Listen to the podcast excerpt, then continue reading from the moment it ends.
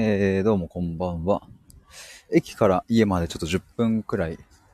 なんですけれども、ちょっと話したいと思います。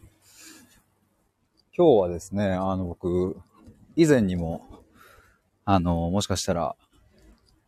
財布で聞いてくださってたりした方もいるかなと思うんですけれど、あの、クラファン、クラウドファンディングを9月にやって、えー、資金を集めたんですが、今日その本番当日でした。あ、ゆきねこさんこんばんは。どうもどうも。今ちょっと歩いて家まで帰っているところです。新宿で今日はそのクラウドファンディングで資金を集めたそのお金で新宿の貸しスペースを借りてですね。で、そこで本音の相談会っていうのを、あの、やってきました。まあ、残すところクラウドファンディングの企画としてはですね、あと、再来週にオンライン配信みたいなのを最後やって、それで、一応終了ということになるので、まあそこまで、最後やりきりたいなと思ってますが、いやーでも本当にすごく良き回でね、まあそれについてもまた、いろいろスタイフでも話そうかなと思っております。えー、っと、ちゃ今腹減ってるっていう今の気持ちですね。めっちゃ腹が減ってるっていうのと、あとそうだな。あと何かな。あとそうだ、あの、この今チャンネル名が何がいいかなになってるんですけれども、今絶賛そんな感じです。なんかですね、僕ここ最近、あの言葉の洗濯屋さんみたいな風に、こう自分を言ってみて、で、なんか、まあまあ、それはそれで、えー、しっくりきていたんですけれども、またさらにですね、なんか自分の中でいろいろ変化が起きたりして、何なのかな何がいいんかなみたいな、っていうのを考えてるんですけれども。まあでもなんか、ああでもない、こうでもないってやりながら常に変化し続けて、こう言ってみたり、ああ言ってみたりっていう、まあそういう1ヶ月にしようみたいなのを、まあ今月の冒頭に思ったりもしたので、まあむしろ順調だなという感じですね。こう悩んでいること、考えていることっていうのは。なんか、やっぱずっと僕がこう、誰に何を届けたいのかっていうところを、まあ、模索して模索して、まあ本当にでも1年かけて、まあ母親がね、亡くなった後、今年の、あ、去年の12月6日に亡くなって、そこから、あの、自分の活動をいろいろ準備し始めて、今年の1月に対話コミュニティを、ま、始めたわけですけども、まあ、あの1月1日、まあ、今年の1月1日っていうのが、まあ、ある意味自分の、なんかこう、スタートとしては、すごく大きな一歩だったというか、まあ、あれがスタートだったのかななんか、もうそれよりも前から、ノートで発信したり、スタエフで発信したりはしてましたけど、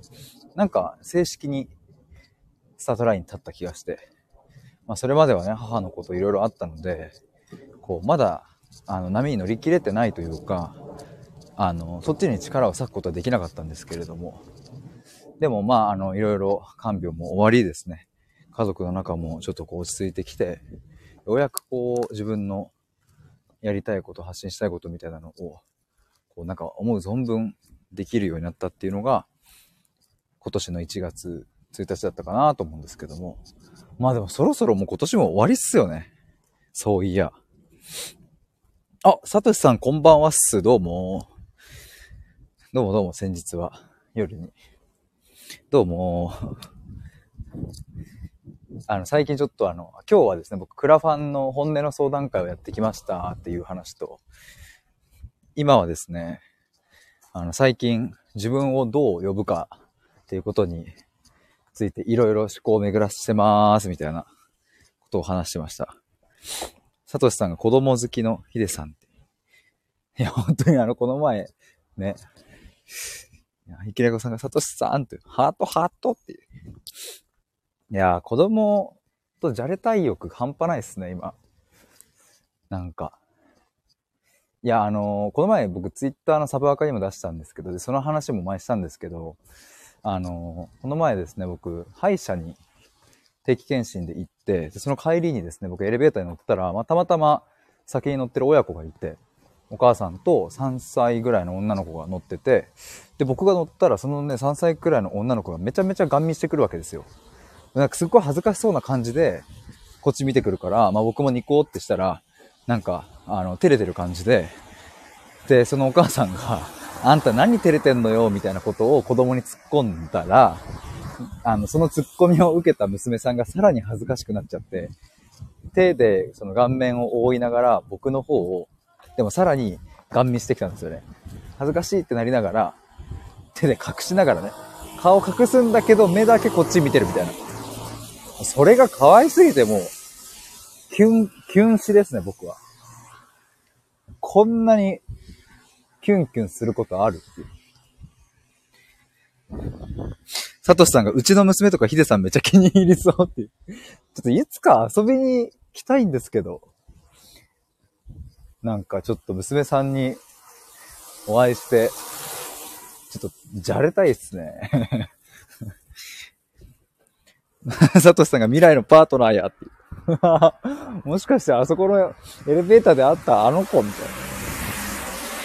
ゆきねこさん、かわいい子供から好かれるヒデさんっていう。いや、めっちゃ可愛かったです、本当に。いや、なんかその、あれっすよ、だから、あの、ジャニーズを見る、うん、二十歳の女の子みたいな。その気分を味わいました。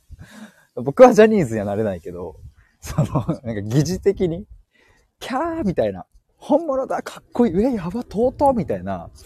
あれをですね、3歳の女の子からしてもらってですね、だってさ、両手で自分の顔を隠しながらさ、でも、なおこっちをガン見しちゃうみたいな、そんな漫画みたいなね、アニメみたいなシーン、さ、一生かかってもさ、僕は到底ね、無理だけど、と思ったら、なんと、エレベーターの中で、3歳くらいの女の子が、僕を見てそんな風にしていて、僕はキュンキュンしちゃいました。佐藤さん大歓迎っていう。うちで対話会したいわ。えしましょう え、したいです。えしたいっすね。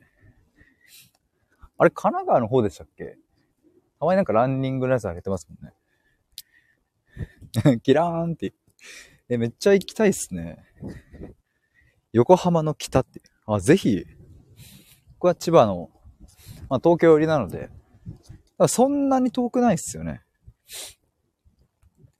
雪の、雪猫さんが素敵な企画って、いや、ほんとちょっとワクワクしますね。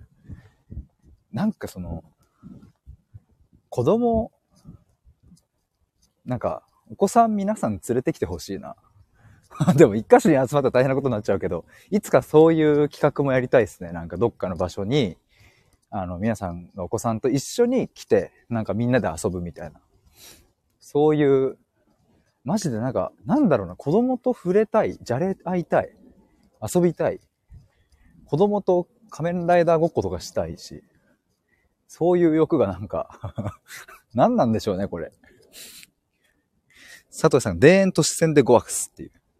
田園都市線って渋谷とかがあるでしたっけ？佐藤さん、新築するとき、対話会できる場所として設計したんだよね。あ、マジっすか？え、じゃあもう完璧じゃないですか？で、サトさん宅で対話会開催。え、ち、めっちゃいいっすね。やった。で、子供とじゃれ合って。ええー、超楽しそうだな、それ。佐藤さんめっちゃいいねって。妻に相談してみる。あ、もう嬉しい。ぜひ。やった、それは最高ですね。やった。なんか、何なんでしょうね。子供とじゃれ合いたい感覚が、よくわかんないんですけど。あ、でもなんかあれかもな。僕もその、まあ去年いろいろね、あのー、母ちゃんの件とかあっていろいろ経験してさ、なんかあれなんですよ。その、いろいろ一通り、なんか、去年苦しい思いも、なんかいろいろした結果ですね、自分のなんか心の中にある無邪気さみたいなものが、あの、ちゃんとこう出てきたんですよね。去年の8月、9月、10月で、まあ、母が亡くなった後も、こう、さっき言ったように対話コミュニティやったりとか、いろいろこう皆さんとライブってね、わちゃわちゃふざけたりしてて、なんか自分の中のその、過去実は持っていた無邪気さとか、なんかこう、えっと、子供っぽさみたいなものが、あ、そう、無邪気さの解放、さとしさん、大大事ねって、そうなんですよ。そこが感じられてきたから、なんかだからシンプルになんかもっともっと出したいのかもしれないですね。で、それにこうする、やっぱね、子供とじゃれ合ってると、きっとこうするっていう、まあ一回親戚のとこの家で、そういう1歳、2歳ぐらいの子たちがずっと僕のケツをポンポン叩いてくるみたいな時があって、ゲラゲラ笑いながら この、何が楽しいのかもわかんないのに、ケツをポンポン叩いて笑うみたいなのが最高だったんですよね、ああいう そういうなんか何にも目的がなくってただ楽しいみたいな。で、同じことを永遠とやるみたいなことをやりたいですね。ゆきねこさん、対話会ができる設計って素敵って。ね、いや、すごいっすよね、家で。そういう設計にされていたっていう。今こそ。やったねっていう。ちょうど今、家ま、家に到着しまして、サトシさん、ゆきねこさんと聞いていただいている方、ありがとうございました。サトシさんが、ゆきねこさん、ただできるだけ広さを優先しただけなんですけど、いや、でも、最高っすね。何でもできそうっすね。ウクレレ持ってこうかな。いやー、やったやった。ちょっとぜひ、サトシさん宅での子供わちゃわちゃ対話会、12人ぐらいで円になれるような広さ。へえ。あ、もういいっすね。なんか円で対話できるって。ゆきねこさん楽しそうって。いや、なんかそれめっちゃいいっすね。いや、なんか、めちゃめちゃいろんなイメージが。ちょっとちなみ、ちなむと、ちなむとっていうか、ちなみにですね、今僕、へえとか、いいっすねとかって、あの、このコメント読みながら歩いてたんですけれど、ちょうどね、あの、僕の本当に1メートル、2メートル先に、あの、携帯持って立ってる男の人がいて、僕そのコメント見ながら立ち止まってたんですけど、なんかその人に向かって話してるみたいな感じになってて、めちゃめちゃなんかちょっと怪しく、ちょっとびっくりした今。ちょっと今そこからあの離れてます。全然気づかなかったな。佐藤さん、その代わり部屋数は少ないし、一人になれる場所がないっていう。なるほど、なるほど。いや、でもちょっとビビりました、今。ちょっと、本当にね、もう、さて、ちょっと今日はですね、まあ、あの、一旦、これにて終了しますが、一応この後ですね、まあ、あの、とりあえず、腹が減って、ちょっとやべえので、一旦、飯を勝ち込みですね、その後ノートの記事を書いて、夜、ちょっとあの、表と裏みたいな感じのテーマで配信しようかな、みたいなこと思ってます。あの、ちょっと今、あの、あれですね、含みを持たせてますが、あの別にその大した、あれじゃないかもしれないですけども、表に見せるものと、裏で持ってるものみたいなとこの、なんかここはやっぱ大事だよなっていうことをですね、なんか今日かな、ふと、なんかシャワー浴びながら思ったことがあって。さてですよ、サトシさん。ほんと、さて、僕は飯を食ってきます。今日、なので今日の夜何時にしようかな。今19時だから、まあ、21時半とかになるかな。だいたい。あ、ちょっと触りだけ、触りだけっていうか、ちょっとそこだけ話すと、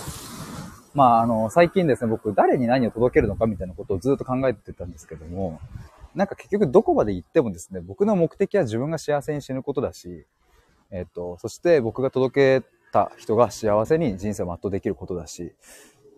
なんか結構やっぱもう最終目標はやっぱそこになるから、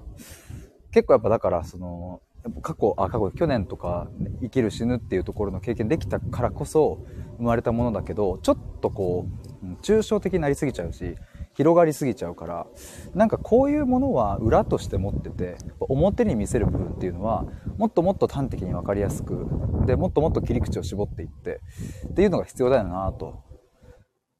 だからなんか、僕がしたい対話っていうのは、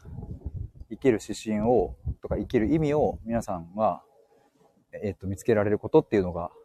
まあ、僕の対話で目指していることだけど、なんか別にそれって言葉にしなくてもいいかなというか、僕の中でそれを理念として持っていて、もうちょっと表現としては、あの、みんながとっつきやすかったりとか、受け入れやすいものとか、そういうものにどんどん絞っていこうみたいなことを、まあ、今朝思ったので、まあ、そんな感じでちょっと表と裏っていうので、まあ、表と裏っていう、それをこの表で全部話すっていう、そういう配信にしようかなと思ってます。佐藤さんが娘に絵本読んでる時間だって。あ、結構9時半とかにまだ起きてるんですね。なるほど、なるほど。いや、まあ、もしちょっとタイミングが合えばですね、ぜひ、お待ちしております。ゆきねこさん、さとしさん、ありがとうございました。他にも聞いていただいた皆さん、ありがとうございます。ということで、以上です。あ、さとさん、ありがとうございます。バイバーイ。お疲れ様でした。